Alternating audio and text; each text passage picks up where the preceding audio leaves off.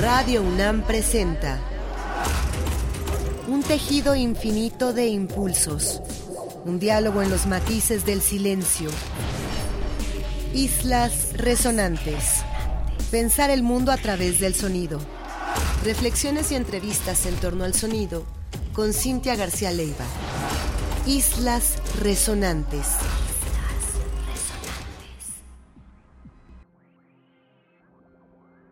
Muy buenas tardes, bienvenidas, bienvenidos a una emisión más de Islas Resonantes, un programa que hacemos para pensar el mundo a través del sonido.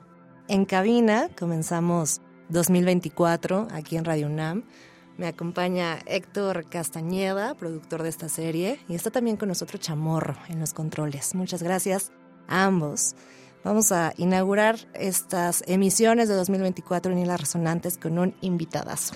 Como escucharán en los próximos minutos, conversar con Cuauhtémoc Medina siempre es un goce, porque además hay siempre referencias flotando en todos los sentidos. Y hablar de música me parece que es un lujo más bien para nosotras, para nosotros aquí en Islas Resonantes. Así que bienvenido Cuauhtémoc, enorme placer tenerte aquí. No, es un augurio maravilloso empezar este año hablando contigo aquí en la cabina de Radio UNAM. Pues ya decía, eh, voy a voy a un poco leer esta bio que ustedes podrán desde luego encontrar en muchísimos espacios de internet si así lo desean y de otros espacios también impresos. Pero para quien acaso no conoce a Cuauhtémoc Medina en esta universidad, este crítico, curador e historiador de arte que nos acompaña hoy, doctor en Historia y Teoría del Arte por la Universidad de Sex y licenciado en Historia por la Universidad Autónoma de México. Ha sido investigador del Instituto de Investigaciones Estéticas de la UNAM desde 1993. Entre 2002 y 2008 fue el curador asociado de arte latinoamericano en las colecciones del Tate Modern y desde 2013 es curador en jefe del Museo Universitario Arte Contemporáneo de la UNAM, donde ha curado muestras de artistas como Andrea Fraser, Carlos Amorales, Harun Faroki, Jill McGee, Jeremy Deller, Vicente Rojo, Jan Hendricks, Ai Weiwei, el Rax Media Collective y, por supuesto, recientemente la maravillosa exposición eh, que vimos de Francis Alice y ya apenas inaugurada hace unas semanas la de Beatriz González, que es también una maravilla. Y entre sus múltiples libros se encuentran Abuso Mutuo, ensayos de intervenciones sobre arte post-mexicano entre 1992 y 2013, y Una ciudad ideal, la Olinka del Dr. Atl. Así que eso, un lujazo de invitado, ya decía, mucho que hablar con él. Vamos a buscar aprovechar de la mejor manera estos minutos con Cuauhtémoc Medina. Y vamos a empezar hablando, querido Cuauhtémoc, sobre algo que para mí es crucial en tu carrera, en lo que has podido mostrar en México y también, desde luego, en muchas otras partes del mundo, y que tiene que ver con este perfil múltiple este perfil que bien puede aproximarse desde la investigación, que bien puede aproximarse desde una crítica, desde la escritura también, no solo desde la historia del arte, pero también desde el ensayo. Y luego, por supuesto, la labor fundamental en la curaduría, que hace que tengas un panorama interdisciplinario por sí mismo en tu perfil, que se ha ido desarrollando así, y que eso apunta también a la manera de hacer todos estos años, los que hemos logrado y tenido la oportunidad de ver tu labor en distintos espacios, pero también de comunicar. Hay un siempre perfil múltiple, complejo, fluido, volátil, estás eh, cambiando estas cachuchas o estos territorios de acción constantemente y desde ahí es posible también quizá entender una manera de cambiar del lenguaje, de cambiar el habla. Vamos a empezar a hablar del sonido desde ahí, cómo en tu perfil ya decía múltiple cambiante, hay también una capacidad para ir cambiando el lenguaje de voz. Primero, yo creo que algo que estás señalando es un asunto de orden histórico social más que personal. Uno adquiere una profesión para luego desprofesionalizarse, para generar algo que modifica la trayectoria de aquello que trataron de formar en las estructuras universitarias. Pero aparte es que el campo de ser curador, compañero de ruta del trabajo artístico, significa tener que ser parte de un campo que está especialmente marcado por esta eh, capacidad de deriva y el hecho de que la lógica del campo artístico contemporáneo es escaparse una y otra vez, sin dejar de mencionar su conexión, de la idea de la división de las bellas artes del siglo XVIII y de la noción de profesión eh, moderna. Entonces, claro, si tú trabajas con una serie de CELIX, pues tienes que aprender a, simular que hablas varios, varios lenguajes. Es un, es un problema de, de adaptación, sí, pero también si algo implica haber tenido como ese curador, es haber hecho el trabajo para acompañar una práctica que está desdefiniéndose constantemente. Yo sé que hay una parte de, del auditorio y, de, y aquí sí de la crítica más reaccionaria, que quisiera imaginar que todos regresáramos a una especie de identidad natural convenida, pero primero, eso no está ocurriendo ni siquiera en términos del género.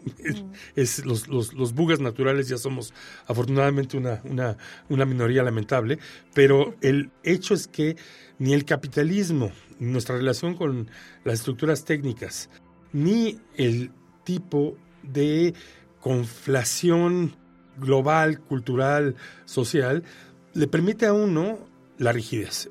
Ahí claramente Italo Calvino tuvo toda la razón. O sea, el, siglo XXI iba a tener que implicar una cierta ligereza. O, para citar aquí algo que suelo pensar, la observación de Ito Steyer acerca de la sabiduría de Bruce Lee cuando decía, be water, my friend, be water. Claro, es lo peor, es lo que significa hoy vivir bajo el capitalismo. Necesita ser flexible y aceptar la terrible flexibilidad del mercado laboral, pero la otra es simplemente entender que esa fluidez es, es lo que necesitas. Ahora, ¿cómo cambia el sonido y, cómo cambia la voz a ese respecto? Mi escritura está afectada de una cierta oralidad y eso lo, lo sé. No tengo una escritura eh, de, académico eh, en, Hay algo que me choca, el que la gente diga por escrito nosotros, no sé quiénes somos nosotros, yo, tú, el diablo, Dios, eh, pero Ciertamente yo asumo que eh, me alarma cuando la gente dice que mis textos son complicados, porque no sé, porque lo siento demasiado cercanos a cómo, a cómo hablo de manera que debe ser pedantísimo. Eso, lo asumo como un destino horrible. Eh, me, parece que el otro elemento que, quizá te podría decir es que ciertamente eh, cuando uno habla desde la posición de ser un eh, instrumento de la institución. O sea, yo, yo no me veo como curador en jefe de un museo como un individuo atrapado en el sistema. No, yo estoy más que feliz con ser el sistema, en el sentido de que asumo que la relación que tenemos es de, de un dispositivo. Es una mentira liberal, un sueño cristiano que piensa dualistamente que hay alma y cuerpo que uno no se convierte en lo que es.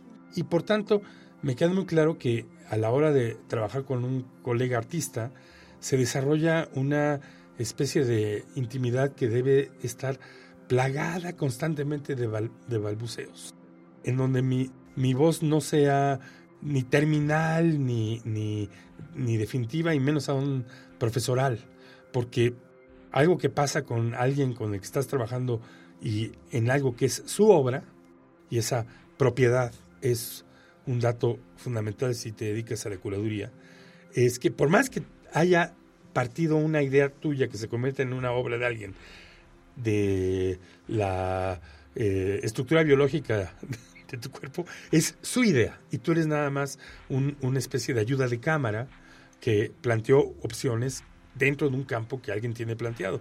Bueno, aún en ese lugar, la verdad es que uno hace un balbuceo que tiene que ser cómplice, tímido o eh, provisional eh, para que alguien lo tome y lo vuelva claramente autoral y suyo. Y en cambio, eh, uno presta su cuerpo y su voz a plantear lo que un proyecto finalizado o un museo está haciendo, es conveniente saber que uno no está hablando, para burlarme de ciertos críticos de arte que no debían serlo, de su opinión. O sea, hay esta muletilla de quien hace crítica de arte en, ciertas revistas que dice, en mi humilde opinión, no, no, no. Es afirmar algo, no es el derivado de una, de una persona, es una afirmación que debe existir libre y feliz en público. Entonces, del mismo modo, eh, uno tiene que tener, ser la voz de algo. eh, no, a pesar de que, claro, hay un cuerpo biológico que lo está, lo está ejerciendo. Me encanta que pensemos por aquí. Esto, esto mismo ya nos está abriendo muchísimas cosas que hablar hoy. Vamos a hacer un pequeño corte. Vamos a hacer nuestro primer corte sonoro esta tarde aquí en Islas Resonantes. Hoy comenzamos a tener esta charla con Cuauhtémoc Medina aquí en Islas Resonantes. Eh, mi nombre es Cintia García Leiva. No se vayan, están en Radio UNAM.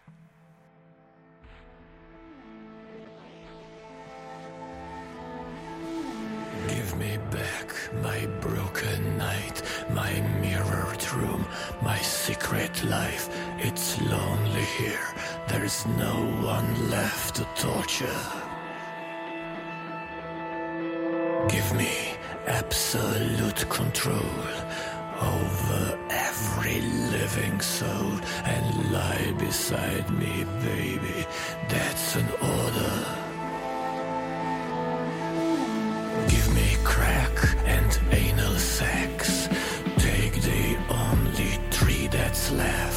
Stuff it up the hole in your culture. Give me back the Berlin Wall. Give me Stalin and St. Paul. I've seen the future, brother. It is murder.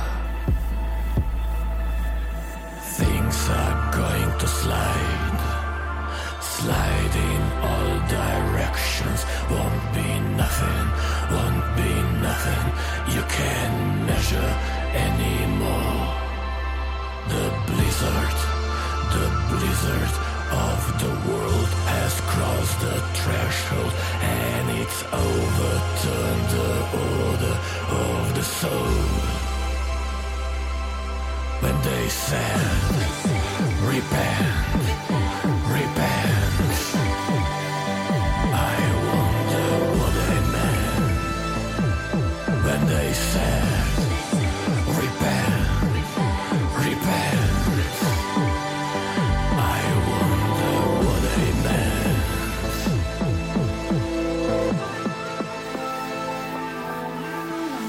You don't know me from the wind. You never will. You never did.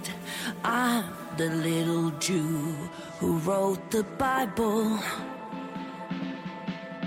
I've seen the nations rise and fall. I've heard their stories, heard them all. But love's the only engine of survival. Your servant here, he has been told to say it clear, to say it cold. It's over, it ain't going any further. And now the wheels of heaven stop. You feel the devil's riding crop. Get ready for the future. It is murder.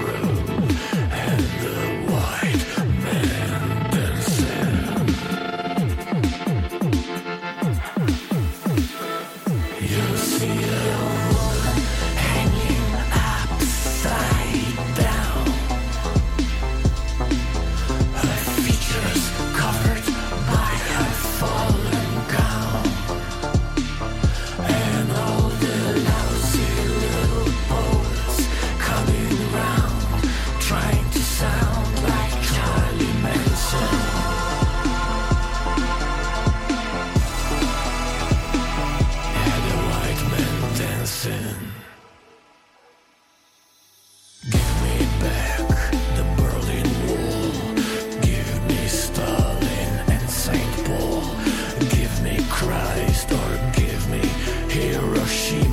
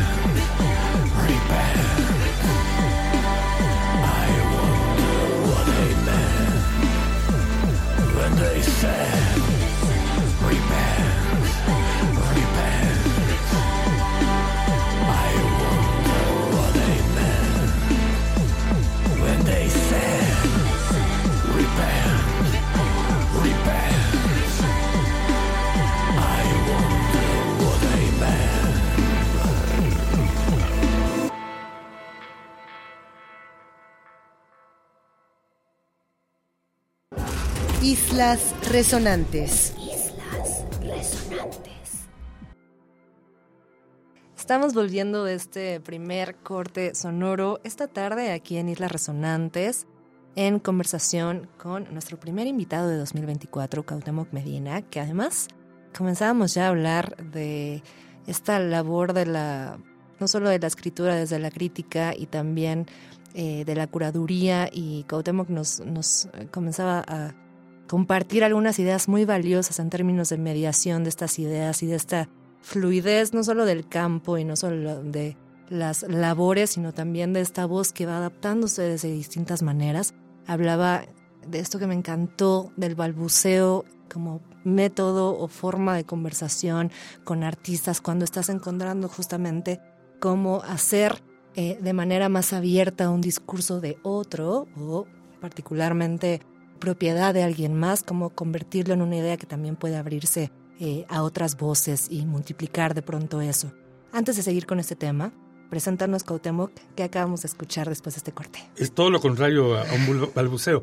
Eh, yo soy un fanático de Laibach, el grupo eslovenio que es parte del el nuevo arte eslovenio y que además lo que hizo fue el desafío de haber encarnado un arte totalitario y convertirlo en música popular en algo que no es irónico, que es realmente como una especie de manifestación horrenda de lo que son todas las tendencias totalitarias posibles. Y eh, eh, apenas hace unos días oí que adaptaron una, una canción de Leonard Cohen, que sé que es muy importante, pero nunca me ha emocionado. Hicieron una de las imágenes eh, musicales más apocalípticas sobre el futuro que existe. Entonces, el futuro que es música de, Cohen, pero interpretada por eh, Laibach, que sí es el peor futuro que puedes imaginar. Entonces vamos a abrir también con ese, con ese tono sonoro. Y vamos a seguirnos un poco por ahí, porque hablamos ya un poco de eso, de la voz, eh, de la voz tuya, porque mi primera pregunta tuvo que ver con eso y cómo se va moviendo nuestros perfiles, necesariamente también con sus propias estructuras, que aunque tienen sus resquicios y tienen sus fracturas, de pronto también, desde luego, eh, conllevan históricamente una manera de funcionar y empezabas a decir esto, las maneras de mediar, las maneras de ir intercambiando también en estos ecos, en estas resonancias con alguien más y esta voz no definitiva que me parece crucial en lo que has dicho.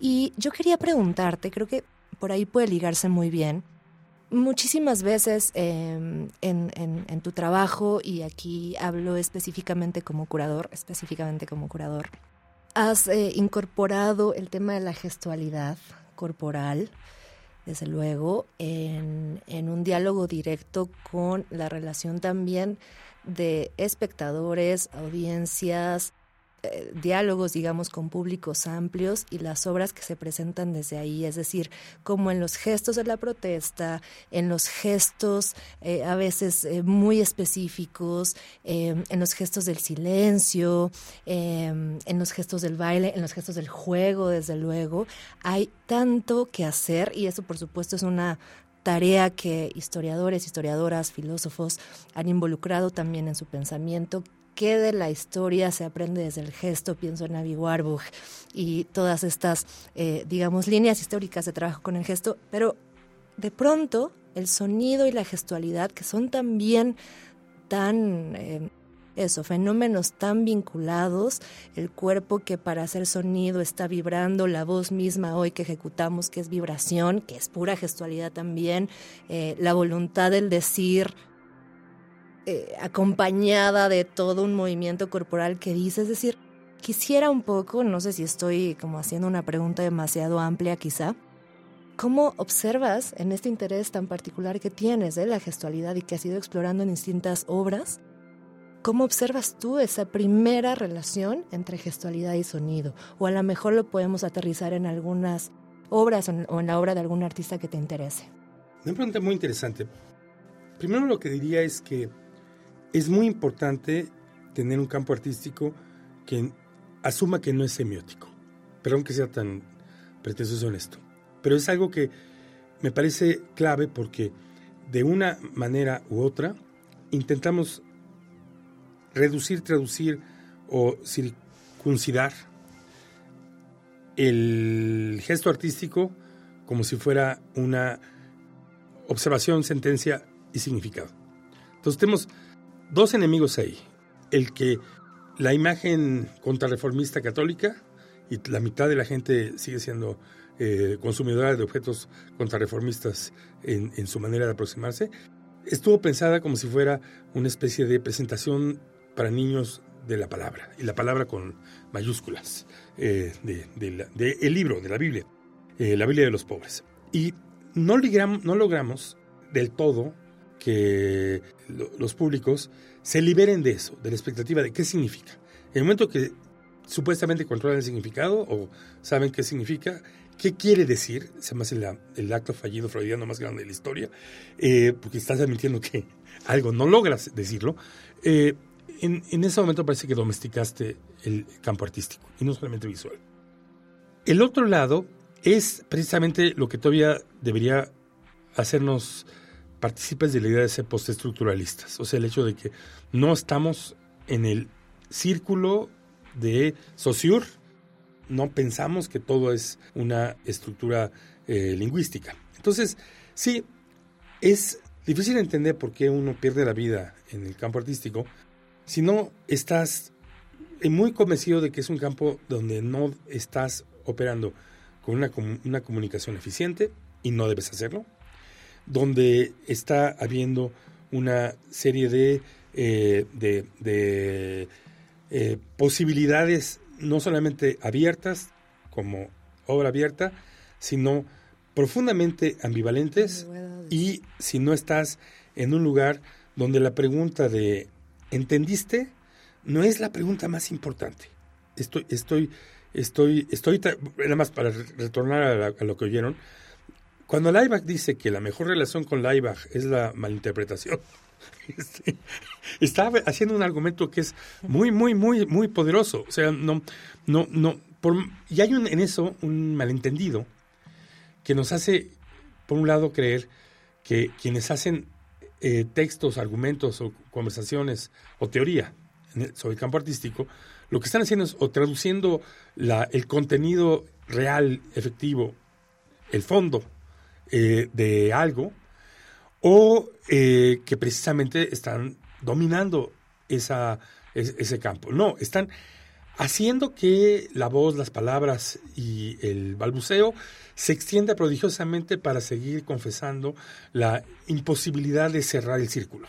Eso es eh, algo, entre más, entre más se habla, es que tienes un coeficiente artístico mayor, un poco citando a Duchamp de trasmano. Entonces, en, ese, en esa, en esa eh, dirección, la, el, la relación entre gesto y, sonido es compleja porque, por un lado, es muy importante que el gesto no es la palabra articulada, eh, razonada y gramatical. Precisamente hablamos de gesto cuando tenemos no solamente esta, esta referencia de que tenemos cuerpo y que hacemos una relación con los demás que es el cuerpo, sino que la relación con el otro no es una interpretación ortodoxa, es una relación de atención a que el otro está transmitiéndonos algo que a lo mejor tampoco es algo extremadamente preciso, que es un acompañar este eh, campo de ambivalencias, ambigüedades, que probablemente es el campo que entendemos mejor cuando nos acordamos de la seducción en donde la relación se establece de una forma sinuosa, eh, probablemente fantasiosa, improbable y que eventualmente se revela como que tuvo sentido, pero no porque tenía sentido. Eh, yo creo que esto no es baladí en relación a que el encontrar una pregunta sobre el gesto también tiene que oponerse a algo que a mí me parece un poco más difícil y complicado, que es la eh, fetichización del cuerpo. O sea, hay un montón de argumentos que se la pasan planteando la relación con el cuerpo, que plantean la idea de una especie de cuerpo natural que está, se vuelve el hecho, ¿sí? que lo parece querer hacer escapar del horror de, la cultura y de la complicación de las relaciones sociales, eh, eh, como si fuera la voz del cuerpo. Y lo interesante de los gestos es que difícilmente hay algo que está más perdido en, el, en la complicación de ser sociales. Eh, en, el hecho de que precisamente no son emanaciones simples, orgánicas, no, no, no, no te regresan a este yo originario, ¿no? Yo creo que por eso hay un montón de obras artísticas que contienen eso, esos momentos. Vamos a nuestro segundo bloque sonoro. Eh, híjole, aquí yo creo que nos vamos a poder seguir en después de este corte musical. Yo estaba pensando con todo esto, querido Cuauhtémoc, que si ponemos a Joaquín Montesios, que es un especialista en la gestualidad sonora y que aunque ha estado presentando su trabajo tanto tiempo en espacios de la palabra, renuncia siempre al sentido, renuncia siempre a decir la palabra discurso y se queda con el balbuceo, con el eco, con el grito, con la expresión vocal más amplia y creo que queda perfecto para esto que estamos comentando contigo. Vamos a este corte sonoro, nuestro segundo hoy, esta tarde aquí en Islas Resonantes. Hablamos con Cuauhtémoc Medina, ustedes están en Radio UNAM, no se vayan.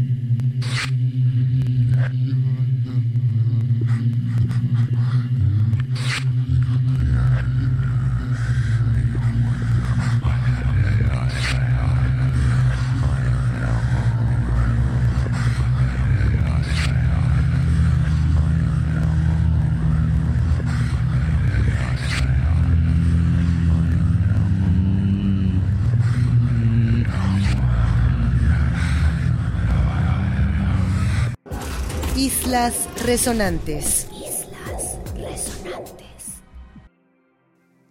Estamos volviendo de este segundo bloque sonoro. Hoy les vamos a deber un par más, pero es que la verdad es que ya sabíamos, pero no sabía que tanto. Se nos está yendo muy, muy rápido esta conversación con Cuauhtémoc y quiero yo aprovechar lo más posible tenerlo aquí en cabina. Pero lo que acabamos de escuchar es un fragmento de uno de los trabajos más recientes, ya les decía, de Joaquín Montesius, este poeta, antipoeta, vocalista, cantante, performer parisino, que eh, además es editor desde el 93 de esta disquera maravillosa Erratum. En algún momento ni las resonantes hemos ya puesto especiales de esta casa disquera y les recomendamos muchísimo lo que hace no solo Joaquín Montesius, sino el resto de los artistas que colaboran para Erratum. Y vamos a ir cerrando esta conversación Hablábamos ahora sobre las posibilidades de imaginar los vínculos entre gestualidad y sonido. Eh, y Cotemoc de manera muy precisa nos llevaba también a este campo necesario de la ambigüedad. En coherencia también con lo que nos dijo en el primer bloque, de esta voz no definitiva, de esta voz que no eh, necesariamente se carga y recarga en lo total, sino que justamente juega estas mediaciones, esta fluidez, estos balbuceos, estos ecos, y en la ambigüedad también, donde el gesto corporal está todo el tiempo presente, insinuando siempre también a partir de la receptividad de la otra persona, pueden producirse otros sentidos que van mucho más allá de ese evidente que los planos semánticos nos plantean. Y vamos a ir cerrando esta conversación, quizá intentemos vincular desde ahí, querido Cuauhtémoc, sobre decisiones eh, que son también gestuales, vamos a seguir en esta línea, que tienen que ver también con, la capacidad receptiva del cuerpo y en este sentido algo muy muy simple que es escuchar o no escuchar o tan simple como queramos.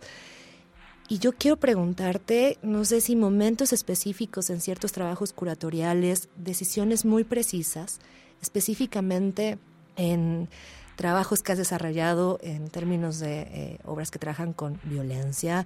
Pensemos, por supuesto, lo que se te ha conocido también y reconocido mucho, que, que fue tu trabajo con Teresa Margolles, pero muchísimas otras cosas que has hecho, donde la decisión curatorial de pronto de mostrar o no mostrar sonido, de hacer o no sonar algo en una de esas piezas, puede cambiar todo el sentido de la exposición o al menos una recepción eso, puede una recepción de la, de la persona que está atendiendo esa exposición o esa obra puede modificarse de manera radical. Quiero saber para ti cómo eso, no sé si nos quieres contar casos específicos o decisiones más bien generales de cómo encuentras esos momentos críticos donde decides más bien silencio o sonar a todo volumen. Cuéntanos, es bien interesante esto de ti. Esta es una pregunta muy importante. Quizá la contaminación más dramática que tenemos es el ruido.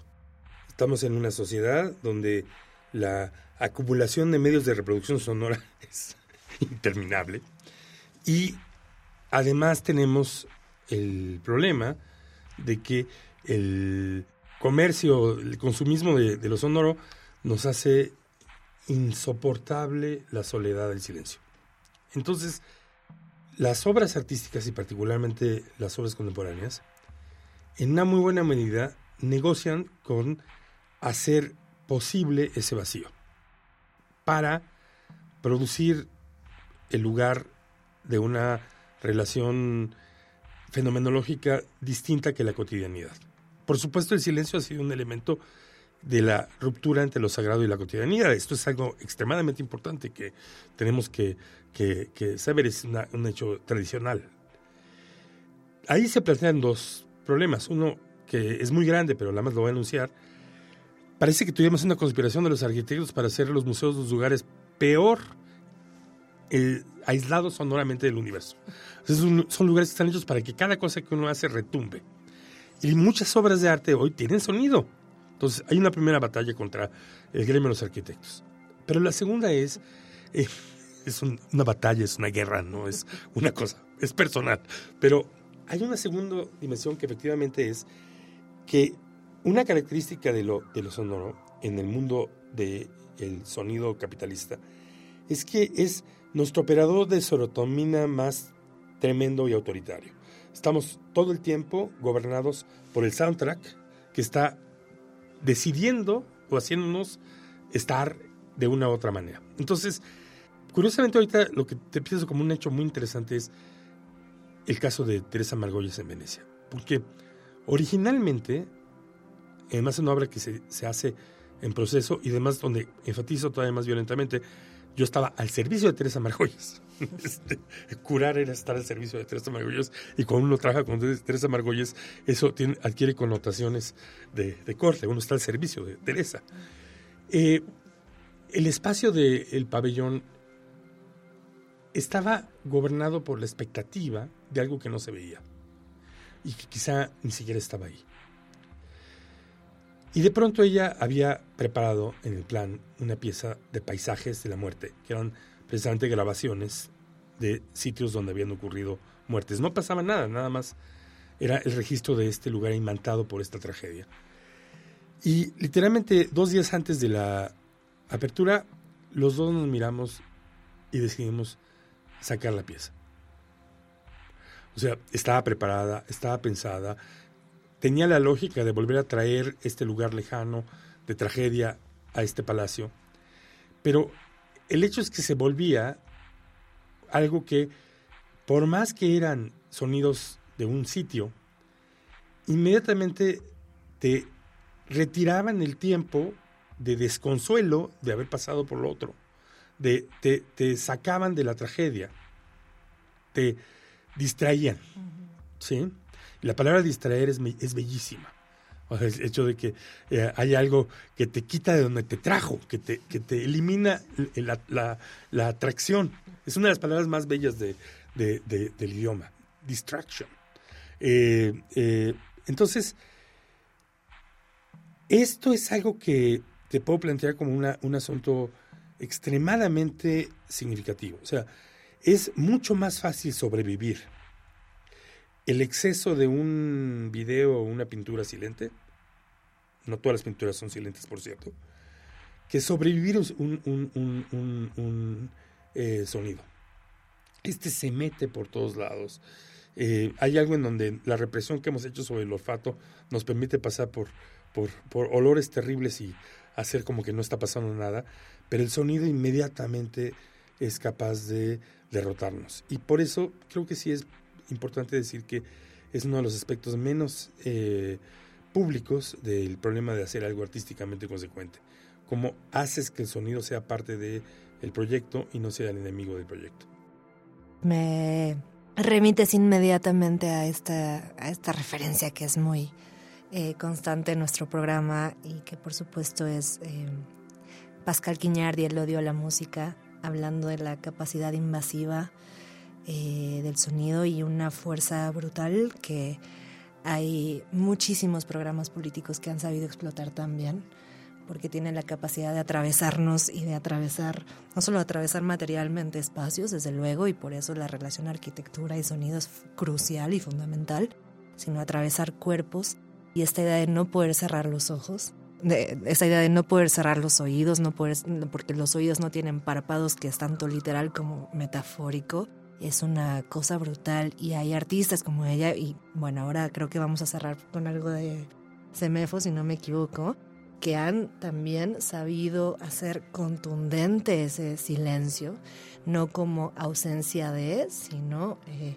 con la capacidad de retraer esas otras distracciones quizá que el sonido nos, nos pudo haber dado. Retraer al presente en el silencio es quizá la manera de entender una corporalidad y una aquí mucho más plena que en cualquier otro contexto ruidista.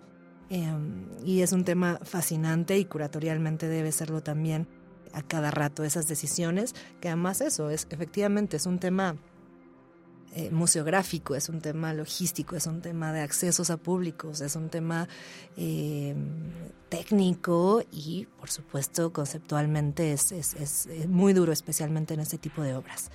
Vamos a tener que cerrar porque ya, sí, lo sé, nos estamos pasando el tiempo eh, en esta bellísima conversación con Cuauhtémoc Medina que creemos que vamos a tener que duplicar, vamos a tener que hacerle una segunda parte, una sesión 2 pero vamos a cerrar esta de hoy ¿Y con qué vamos a cerrar, querido Cuauhtémoc? Bueno, ¿por Una no? rareza. Vamos a agarrar una pieza clásica del Semefo cuando era una banda de death metal rock, en una, en una grabación de los 90 que yo creo que nadie ha escuchado del público, porque está perdida en los CDs de quienes estábamos en ese momento. Y esto hacer muy feliz a nuestro productor, a quien agradezco muchísimo su compañía, Héctor Castañeda. También gracias, Chamorro, por estar en los controles. Es un lujo estar en cabina nuevamente. Gracias a nuestro invitado por estas ideas y por ir armando. Eh, la verdad es que estos, estos puentes tan, tan ricos hoy aquí en Islas Resonantes. A ustedes por escucharnos. Esperamos que se queden en esta nueva temporada, no temporada de Islas Resonantes todos los miércoles a las 4 de la tarde, con repetición los sábados a las 7 de la tarde aquí en Radio UNAM. Mi nombre es Cintia García Leiva y nos escuchamos en una próxima emisión de Islas Resonantes, Pensar el Mundo a través del sonido. A través del sonido.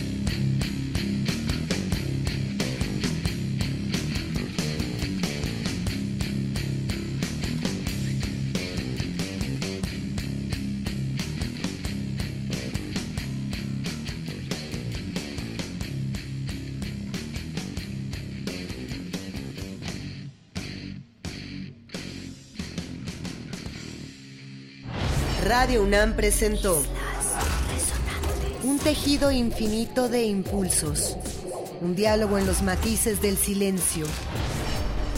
Islas resonantes. Pensar el mundo a través del sonido.